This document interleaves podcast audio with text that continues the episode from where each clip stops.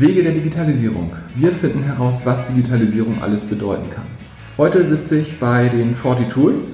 Ähm, vor mir sitzt Axel Tetzlaff. Wir kennen uns schon seit langer Zeit. Wir haben schon im Wohnheim zusammen gewohnt, zusammen studiert. Wir haben zwischendurch nicht so den Kontakt gehalten. Ich weiß gar nicht genau, was Axel bis 2010 gemacht hat. Das wird er uns vielleicht erzählen.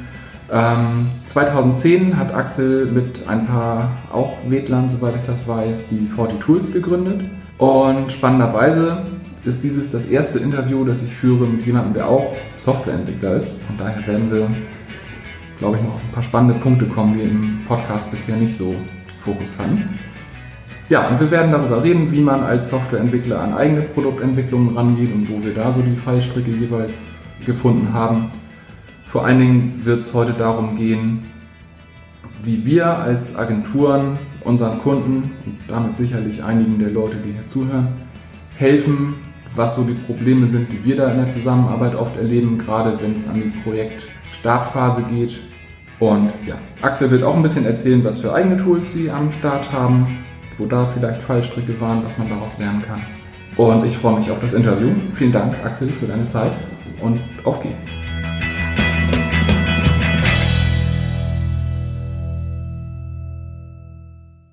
Erzähl mal, ergänzt, was ich erzählt habe. Wer bist du? Was machst du? Warum sind wir hier? Ja, also war ja schon ein ganz guter Anfang. Genau, ich bin Axel und ich habe mit Timo und Sebastian vor sieben, acht Jahren unsere Firma Fortitude zusammen gegründet. Wir haben uns damals im Studium kennengelernt und eigentlich wollten wir irgendwann den Schwerpunkt in die Produktentwicklung schaffen, aber wir fahren immer noch so, dass eigentlich auch einer unserer signifikanten Standbeine die Softwareentwicklung als Dienstleistung ist. Da gibt es im Punkt Digitalisierung natürlich besonders viele Reibungspunkte. Und wir nutzen aber halt da auch immer die Erfahrung, die wir mit unseren eigenen Produkten in der Entwicklung gemacht haben, um das, um unsere Kunden sozusagen davon profitieren zu lassen. Unsere, unser äh, eigenes Zugpferd sozusagen ist die Software Skyline. Das ist eine Bürolösung für Gebäudedienstleister. Das klingt erstmal relativ sperrig, aber ist im Prinzip eigentlich nur so eine Rechnungslösung, wie sie von vielen anderen auch angeboten wird, aber im Schwerpunkt halt mit ein paar branchenspezifischen Funktionen für Gebäudereiniger, da die wiederkehrende Rechnungsstellung ist für die halt besonders brennendes Thema, was wir halt besonders gut da abbilden. Aber dabei oder daneben haben wir halt auch immer weiter für externe Kunden Software entwickelt und auch die auf dem Weg zum digitalen Produkt oder bei der Digitalisierung ihrer Prozesse halt unterstützt. Ähm, ja, so viel erstmal zu uns vielleicht.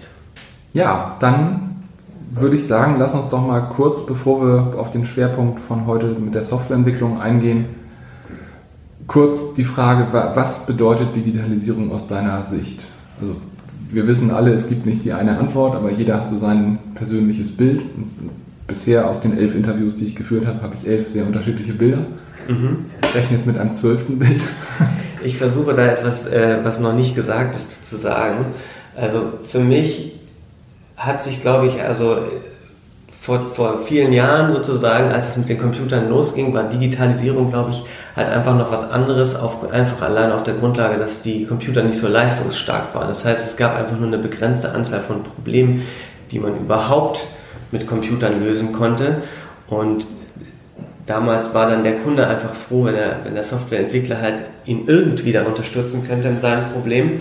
Und heutzutage, wo Computer viel mehr Rechenleistung haben, ist halt die Möglichkeit oder ja, der Möglichkeitsraum einfach viel größer, viel mehr Prozesse abzubilden. Also heutzutage verbringen Computer einfach viel, viel, viel mehr Zeit damit, grafische Oberflächen zu rendern, als mhm. das noch äh, vor 20, 30 Jahren der, Fall war. Und das ist, glaube ich, auch so der, das Hauptproblem, wo der Mindshift einfach noch nicht so äh, passiert ist, dass sich Digitalisierer wie wir und unsere Kunden halt damit auseinandersetzen müssen, welche Prozesse überhaupt digitalisiert werden. Und das, das ist, dass man von dieser Selbstverständlichkeit weg muss, es gibt eigentlich nur das eine Problem, was es zu lösen ist, sondern dass man einfach mal einen Schritt zurück macht, bevor man anfängt, Software zu entwickeln und sich fragt, was ist denn mhm. eigentlich das Problem, was wir lösen wollen? Ich finde, das ist eine super Überleitung. Ähm, genau, also es passt irgendwo so zu dem O-Ton, der sich aus, aus den bisherigen ähm, Interviews ergibt, dass man oft daher kommt, dass man denkt, jetzt habe ich ein neues Tool oder eine neue Technologie und das ist oft der, der Stein des Anstoßes, aber es ist halt eben nicht die Lösung, sondern es ist nur der Anfang. Und Prozesse, je nachdem, wo man hinguckt, oft auch dann die, die äh, Führungs- und Menschenthemen, die da noch dranhängen. Am Ende muss ja irgendwer das, was wir beiden bauen, auch nutzen. So, da kann man auch kann man es auch richtig oder nicht so richtig machen. Auf jeden Fall. Ähm, ja, dann lass uns doch einfach schon mal direkt zur Software kommen. Also ich bin ja sehr gespannt, weil ich da im Podcast noch nicht mit jemandem so in der Form groß drüber reden konnte. Ähm, ja, also Software ist Kern eures Geschäftsmodells, kann man schon so sagen. Ihr seid eine Softwareagentur, so wie, so wie Lionizer auch. Ähm, Im Prinzip auch von Anfang an. Also ihr habt zwar mit eigener Produkt, äh, Produktentwicklung auch von Anfang an angefangen, aber ihr habt auch von Tag 1 an Kundenprojekte genau. umgesetzt. Ähm, erzähl mal ein bisschen, wo ist da euer Schwerpunkt? Was, was sind so die Probleme, die ihr am liebsten löst? Was sind die Probleme, die ihr gerade noch löst? Und was sind Probleme, wo ihr sagt, da, das können wir nicht, wollen wir nicht, braucht ihr wen anders?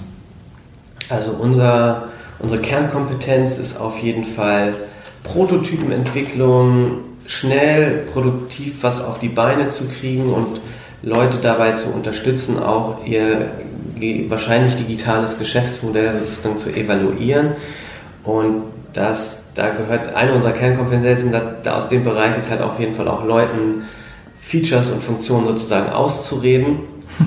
ähm, unsere Technologie, auf die wir da halt hauptsächlich setzen, also es ist hauptsächlich webbasiertes Kram, den wir bauen, auf Basis von Ruby on Rails, weil wir da auch das beste Aufwand-Nutzen-Verhältnis sozusagen haben. Also wir haben, Timo und ich haben vorher auch in einer Agentur gearbeitet, wo wir viel Java gemacht haben und auch aus diesem aus dieser Erfahrung ist auch dieses Bedürfnis entstanden, schneller einfach was auf die Straße zu kriegen. Und äh, in dem, in, in dem Spektrum da, da liegt auch sozusagen unser Sweet Spot, also alles, was so sage ich mal, nur eine kleine Webpräsenz oder eine Webseite ist, das ist eigentlich für uns nicht so interessant.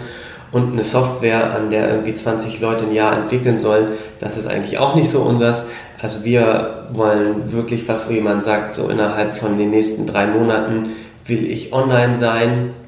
Was sind und, und wir helfen dem Kunden dabei auch da seinen MVP spitz zu machen, zu sagen, brauchst du das wirklich oder schaffen wir das vielleicht auch nach dem Launch?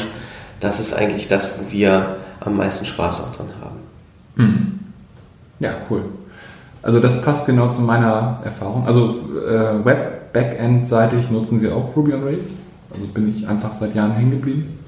Ich habe halt früher viel Embedded Software gemacht und Steuergeräte und das war dann halt Plain C und äh, da hängt auch noch viel Prozess dran, der einen manchmal quälen kann.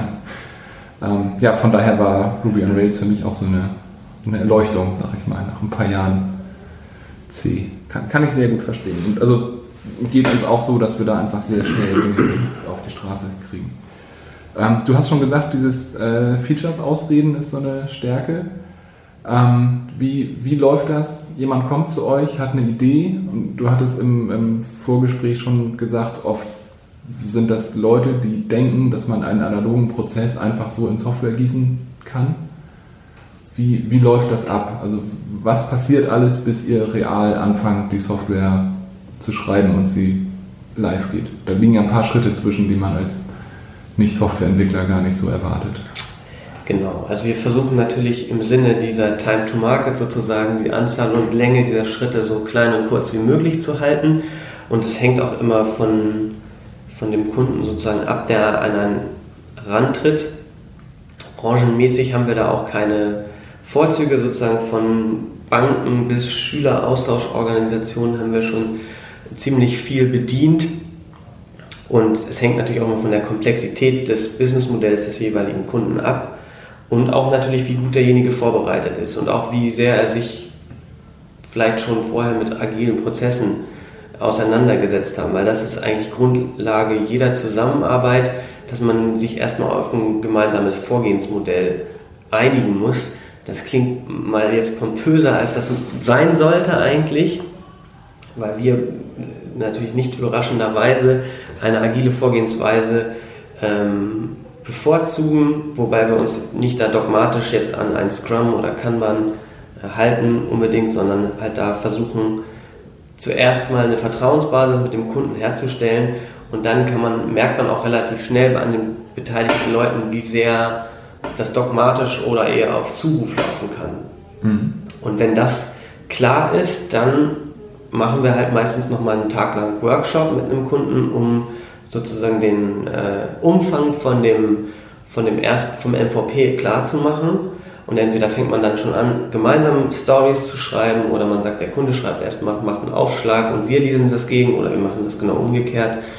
Ähm, aber im Prinzip steht nichts äh, im Wege, wenn das vertraglich alles dann auch abgesegnet ist, nach ein oder zwei Wochen direkt mit der Entwicklung zu starten. Mhm. Und so aus deiner Erfahrung raus, also wie sehr baut ihr in der Regel das, womit die Leute anfangs durch die Tür kamen und wie sehr habt ihr da gemeinsame Learnings in den ersten Wochen, bis also, das dann losgeht? Unserer Erfahrung bauen wir nie das, mit dem, nie das, womit der Kunde eigentlich kommt, was er denkt, was er braucht, sage ich immer, mhm. weil ähm, es häufig so ist, also gerade wenn man bestehende Unternehmen versucht, Sachen von denen zu digitalisieren, kommen die halt häufig mit der Erwartung, dass man einfach das, was sie schon analog machen, einfach digital abbildet. Und damit verschenkt man einfach super viel Potenzial, beziehungsweise wenn es ans Businessmodell geht, wenn jemand dann digitales Produkt hat und er geht so vor, dann hat er einfach keine Chance gegen die Konkurrenz, die das halt gut macht. Und mhm. deswegen ist meistens auch die Anfangsphase bei diesen Projekten, ist die Komplexität liegt meistens nicht auf der technischen Seite, sondern auf der Spezifikationsseite oder auf der Umfangsseite oder Auftragsklärungsseite, dass häufig halt Leute zu uns kommen und uns sagen, was sie denken, was sie brauchen und von uns einfach nur wissen wollen, wie lange wir jetzt brauchen, um das umzusetzen. Und wir meistens dann sie dazu davon überzeugen müssen, dass man eigentlich nochmal einen Schritt zurückgehen muss und nochmal erstmal klären muss, erklärt uns bitte erst nochmal, was euer Problem ist und dann können wir euch vielleicht eine technische Lösung vorgeben, die viel besser ist als das, was ihr euch gedacht habt. Weil um, also die, das Thema Softwareentwicklung ist, glaube ich, einfach so auch so zweigeteilt. Einerseits ist es einfach nur das Programmieren, ist sozusagen, wie bringe ich den Computer dazu zu machen, was ich will. Und das andere, was aber auch eine Kompetenz ist und die ist, die liegt halt irgendwo zwischen der Fachlichkeit und der Softwareentwicklung, ist, wie ich ein Problem mit Hilfe des Computers löse. Und das hat weniger damit zu tun, wie ich den programmiere, sondern wie ich die Prozesse strukturiere, was für Abläufe ich einfach mache, was für Bildschirmfolgen und wo die Buttons sind meinetwegen und solche Sachen.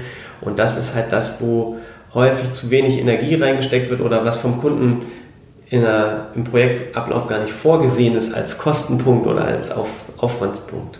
Mhm. Ja, äh, kann, ich, kann ich total bestätigen. Ich ähm ich weiß dass noch, an, Anfang des Studiums, irgendwie erstes, zweites Semester Software Engineering, ging das nur um so weiche Themen wie Anforderungen und Prozess. Und ich weiß noch, dass mich das als Erstsemester total genervt hat, weil ich doch wissen wollte, wie man programmiert. Und ähm, ich weiß, dass du auch Vorlesungen hältst gelegentlich. Und also ich halte ja auch als freier Dozent an der HW äh, Softwarearchitektur Vorlesungen. also mittlerweile nerv ich meine Studis halt genau damit, dass ich sage, ja, Coding ist, ist wichtig, muss man gut lernen, ist immer nur das Handwerkszeug. Am Ende muss man aber irgendwas bauen, was die Leute auch benutzen können und was sie benutzen wollen. Und ja, also von daher, ich, ich denke, das ist, das ist genau der Punkt, dass viele Leute halt mit der Idee kommen, ich weiß doch, wie mein Prozess aussieht. Aber da, da kommen wir auch genau zu den Menschenthemen, die, die in den vergangenen Interviews schon, schon oft angerissen wurden, gerade ähm, gerade die beiden Coaches, die ich interviewt habe, äh, die Christiane Brandes-Fisbeck und die Frau Carlsen, die, die coachen ja gerade Unternehmen dahin, in dieser Zeit, in der alles immer schneller wird, immer digitaler, wie schaffe ich es denn, meine Leute mitzunehmen? Und im Prinzip ist das total wichtig, dass die Tools da an die Menschen angepasst sind, weil wenn ich als Mitarbeiter in einem Unternehmen, der sowieso schon keinen Nerv hat auf diese ständigen Veränderungen, dann auch noch eine Software kriege, die eigentlich nicht das tut, nicht so arbeitet, wie ich das erwarte, dann, ja, dann habe ich als Unternehmen, das so eine Software bauen lässt, natürlich noch viel mehr Schwierigkeiten. Ja, also das ist auch was, das war auch, finde ich, sehr witzig, wenn ich jetzt so zurückblicke, als ich damals an der Fachhochschule Wedel angefangen habe zu studieren, hatte ich mich schon damals auf diesen Medieninformatikbereich also gestürzt, weil ich diese Grafik- und Audiothemen auch einfach persönlich spannend fand. Aber es war immer so diese Frage auch im Hinterkopf, wer braucht am Ende eigentlich einen Medieninformatiker?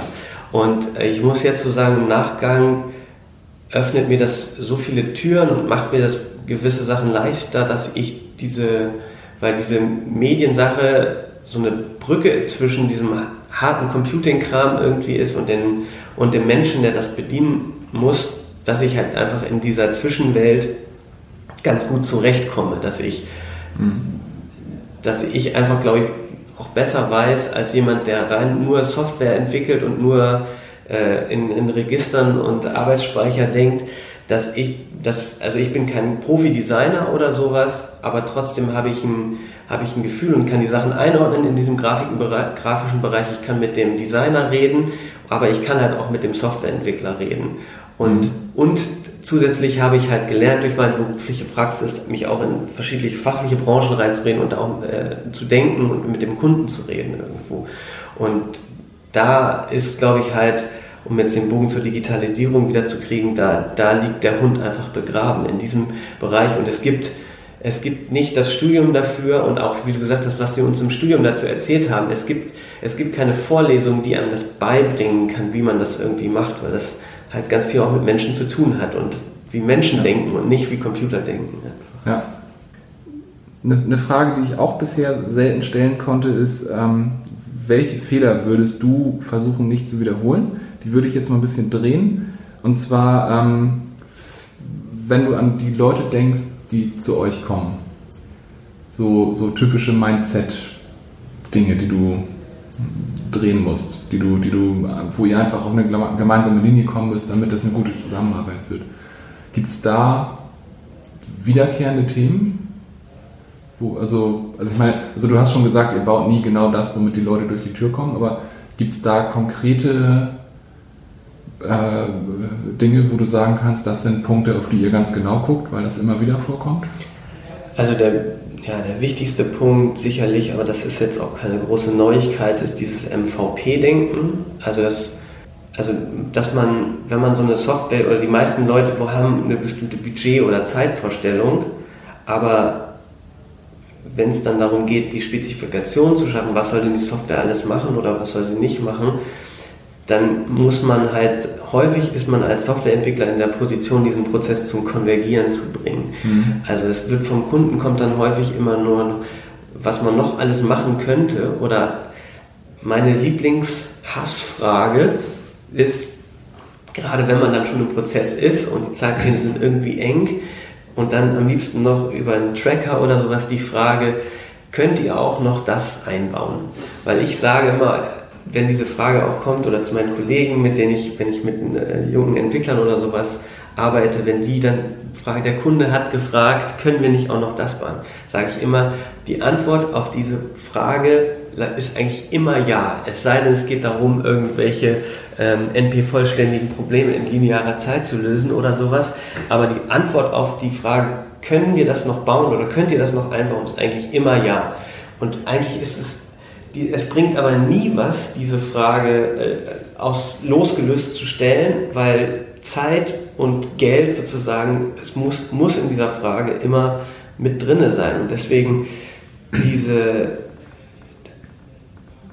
das ist eine der schwierigen Aufgaben, ist sozusagen dieses, diese Verantwortung oder dem Kunden das klar zu machen, die Konsequenzen und die Verantwortung seines eigenen Handelns. Wir können mhm. jederzeit jedes Feature einbauen, zumindest solange wir die Kapazität noch haben, aber das verändert hat halt Einfluss auf unseren Plan, den wir irgendwann mal am Anfang gemacht haben. Und dafür benutzen wir natürlich Tools wie irgendwelche Tracker oder irgendwelche Karten, die sich dann stauen oder nicht stauen, um das möglichst transparent zu machen.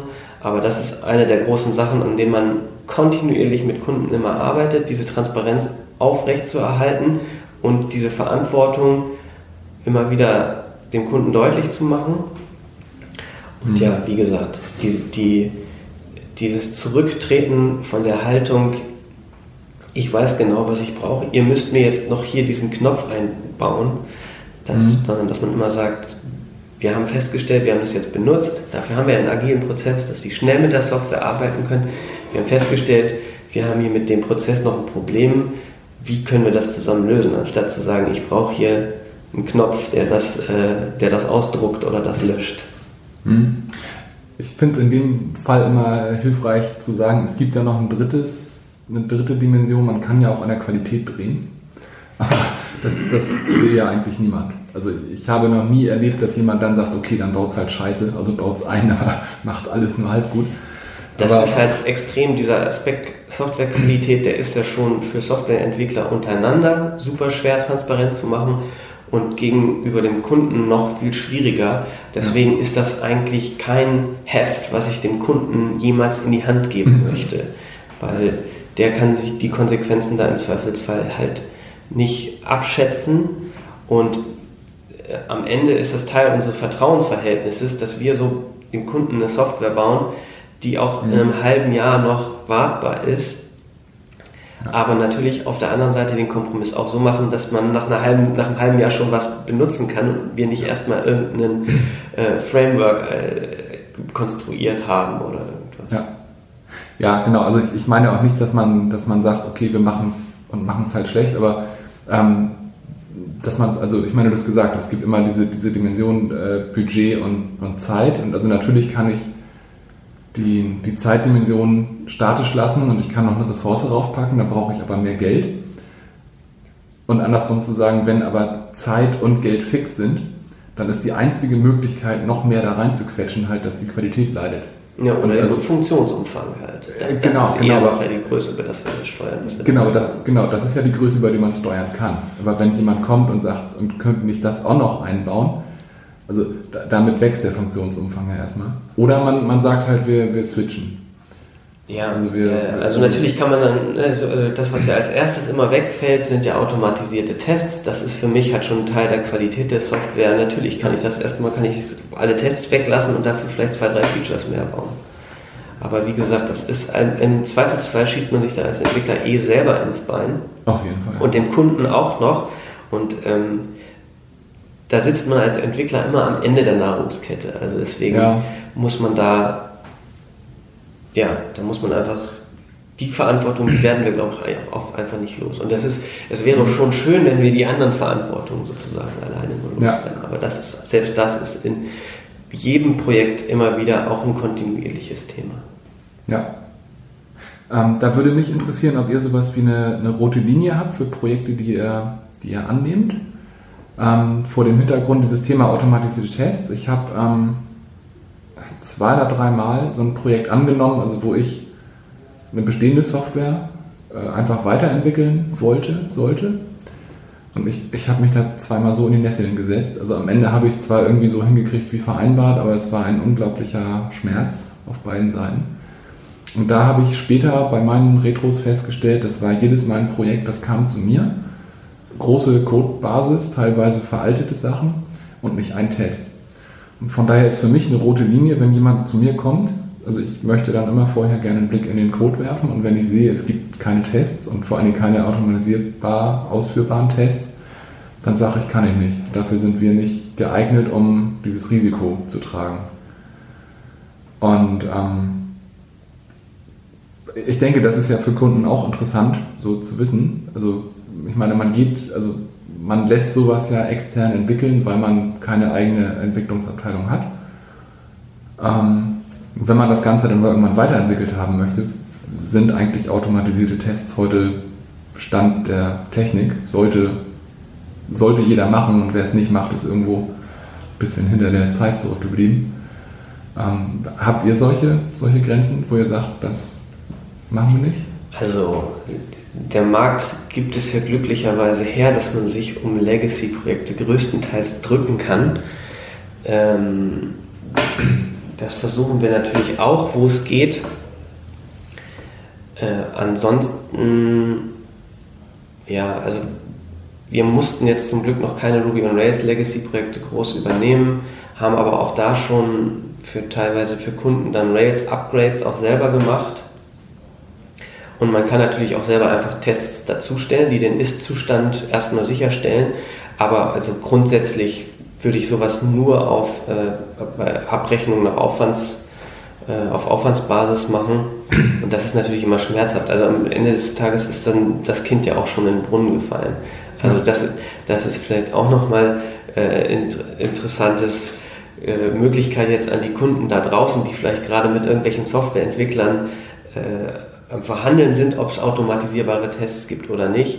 Das sind halt das, was man jetzt spart, dadurch, dass man keine automatisierbaren Tests macht, das zahlt man, ich würde mal sagen, mit locker mit einem Faktor 5 oder 10 dann in, in zwei, drei Jahren da drauf, wenn man an der Software was machen will. Und es ist ähm, vielleicht, wenn das eine extrem kleine Software ist und es ist derselbe Entwickler, der da die ganze Zeit dran entwickelt, dann lässt sich das vielleicht ähm, mindern, dieser Faktor. Aber wenn es eine wachsende Software ist und ein, ein Team mit Fluktuation drin, dann ist es unabdingbar, dass sich gewisse Gesetzmäßigkeiten in so größeren Software-Systemen einfach automatisierbar testen lassen. Ja, gerade, ähm, also das habe ich gelernt im Gespräch mit, mit Leuten, die so ein Legacy-System haben und da teilweise dann auch niemanden finden, der es weiter pflegen will. Also einerseits kann einem das passieren. Ich habe irgendwann mal für viel Geld ein Stück Software bauen lassen und das, ähm, ich kann es nicht weiterentwickeln und mein, mein Business stagniert. Und andererseits, jedes Mal, wenn dann irgendwer ein Feature dazu baut, dann geht irgendwas anderes kaputt und ich merke es erst, wenn der Kunde anruft und sagt, jetzt ist aber das kaputt. Ähm, es ist einfach hilfreich. Und also das ist auch nochmal vielleicht ein Anschluss auf das, was ich ganz am Anfang gesagt habe, was die Erwartung an Software hat sich halt in den letzten 30 Jahren auch extrem ähm, geändert es wird halt heutzutage, also früher war es halt so, es gab ein spezifisches technisches Problem und ein Team von drei Ingenieuren hat sich ein halbes Jahr eingeschlossen, um, um dann ein C-Programm mit, weiß ich nicht, 1000 Zeilen zu schreiben, was dieses Problem gelöst hat. Heute ist es halt so, die Erwartungen sind ganz anders. Ich erwarte halt, dass ich innerhalb von, wie gesagt, drei Monaten irgendwie ein Multi-Server-Setup mit einem Webshop und einer Datenbank und mandantenfähig und weiß ich nicht, was irgendwie alles eingerichtet habe. Und ich erwarte auch, dass ich die nächsten drei Jahre dieses System kontinuierlich erweitern kann. Und mhm. diese Anforderungen, die lassen sich halt, also es, um die, die Frage, die sich mir gestellt hat, jetzt eigentlich, warum ist denn das mit den automatisierten Tests jetzt erst so, äh, so heiß irgendwie? Warum war das vor 30 Jahren nicht so? Weil sich einfach die Komplexität der Software meiner Meinung nach da extrem erhöht hat. Ja, ja, und weil es auch immer mehr in, in missionskritische Systeme reinwächst. Ne? Also ich meine, heute gibt es Firmen, die rein Online-Shop basiert ihr Geschäft betreiben. Das heißt, für die ist es natürlich wichtig, dass der Online-Shop 24-7 läuft, wo das vielleicht vor zehn Jahren noch so ein Add-on war. Also wo vielleicht vordenkende Ladengeschäftinhaber auch einen Online-Shop hatten. Okay, wir, wir, stellen fest, an alle, die dazuhören, automatisierte, automatisierte Tests sind wichtig. Hast du noch irgendwas, was du dazu ergänzen willst? Also ich, ich, glaube, wir könnten da noch Stunden drüber philosophieren, aber also die, die Kernpunkte, die ich besonders spannend finde, haben wir eigentlich abgedeckt. Ja, also das geht mir ähnlich so. Also da kann ich stundenlang drüber reden, sicherlich. Und man kann das auch wahrscheinlich noch anhand von konkreten Beispielen noch sehr viel deutlicher machen. Aber ja, wie gesagt, für mich sind die, die Kernpunkte, also die Verantwortung beim Kunden und die Transparenz, was die Anzahl von Funktionen und dass man nicht immer fragt, könnt ihr nicht auch das und das machen, das ist die eine Sache. Und das andere, dass man davon zurücktritt, zu denken, man hat schon die, die Lösung, nur, nur wenn man das Problem kennt. Mhm. Das, der Lösungsraum ist bedeutend größer, als ich mir das als Nicht-Softwareentwickler vielleicht vorstellen kann. Das sind so vielleicht die zwei Takeaways, die ich auf dies äh, in dem Umfang runterbrechen könnte. Ich finde, das ist eine hervorragende Zusammenfassung. Ähm, dann würde ich jetzt zu den drei Abschlussfragen kommen, die ich immer stelle. Äh, im Rahmen der Digitalisierung, was ist so das größte Thema, an dem du dich die nächste Zeit beschäftigen willst? Kann man das überhaupt sagen für euch, weil ihr eigentlich rundum Digitalisierung macht? Oder gibt es irgendwas, was du ganz besonders angehen wirst? Also was natürlich für mich als Softwareentwickler einfach immer spannend ist, sind, sind die aktuellen Entwicklungen in der Softwareentwicklung, das heißt auch, das ist für uns Rails Boys, sage ich ja auch mal ein bisschen hart, dieser Shift zum Client. Das heißt, diese, dieser Ansatz ähm, Browser Request Response äh, mit HTML hin und her, das ist ja langsam ein bisschen out. Das heißt, wir brauchen auch neue Strategien, irgendwie unsere Architekturen dazu strukturieren, unsere Projekte aufzusetzen.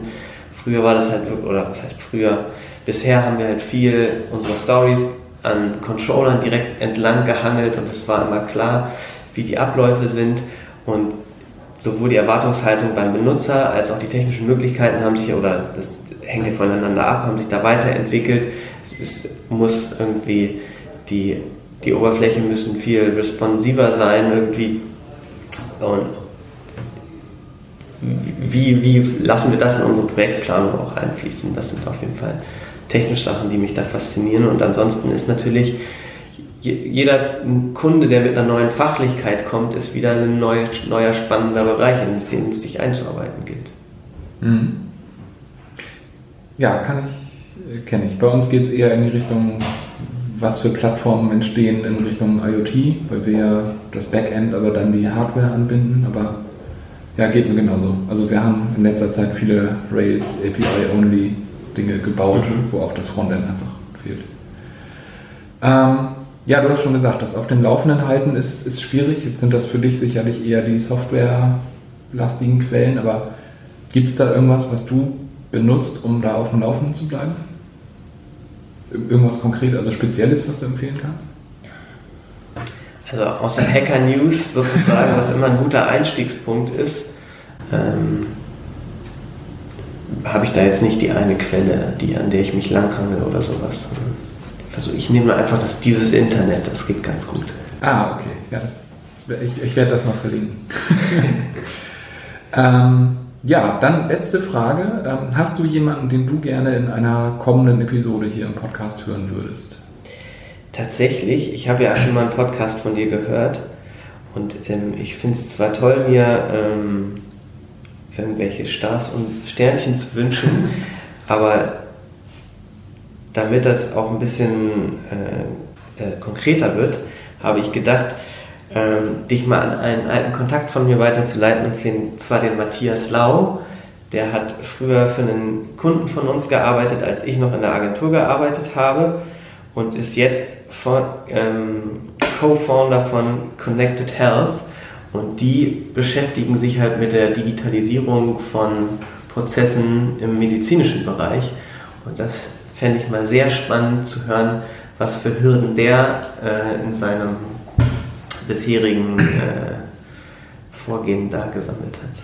Oh ja, das äh, finde ich sehr spannend. Vielen Dank. Bin ich, bin ich ganz gespannt. Ähm, ich habe, beziehungsweise äh, meine Frau als Mitgründerin hat ähm, vor ein paar Jahren für Philips Medical Embedded Software geschrieben für Röntgenröhren. Und das ist ähm, ein Prozess, Pain, wie man sich nicht schlimmer ausmalen kann. Von daher weiß ich, was da regulatorisch alles möglich ist. Also ich, ich glaube auch, mit, mit dem medizinischen Bereich haben wir ja noch nichts zu tun gehabt und ich glaube, was es da an verkrusteten analogen Prozessen abzubilden gibt, das ist, ist noch eine Nummer härter als alles, was wir bisher schon gesehen haben. Mhm. Bin ich gespannt. Da hoffe ich, dass es äh, demnächst eine Episode geben wird. Dann ich auch. Wissen wir alle mehr darüber. Ja, vielen dank für deine Zeit. Ich habe wieder gerne spannende Sachen gelernt. Ich habe zum Glück alles bestätigt bekommen, was ich auch so denke. Ja, ich werde alles, ähm, alle Links, die wir so, es waren nicht so viele, aber alles, was wir an Quellen hatten, werde ich verlinken. Die Shownotes gibt es wie immer auf wegederdigitalisierung.de zu finden. Das hier wird, wenn ich das richtig im Sinn habe, das 13. Interview werden. Und ja, wie immer würde ich mich über ein Review bei iTunes freuen. Das hilft uns auf jeden Fall weiter. Vielen Dank fürs Zuhören. Vielen Dank für deine Zeit, Axel. Gerne. Und bis bald.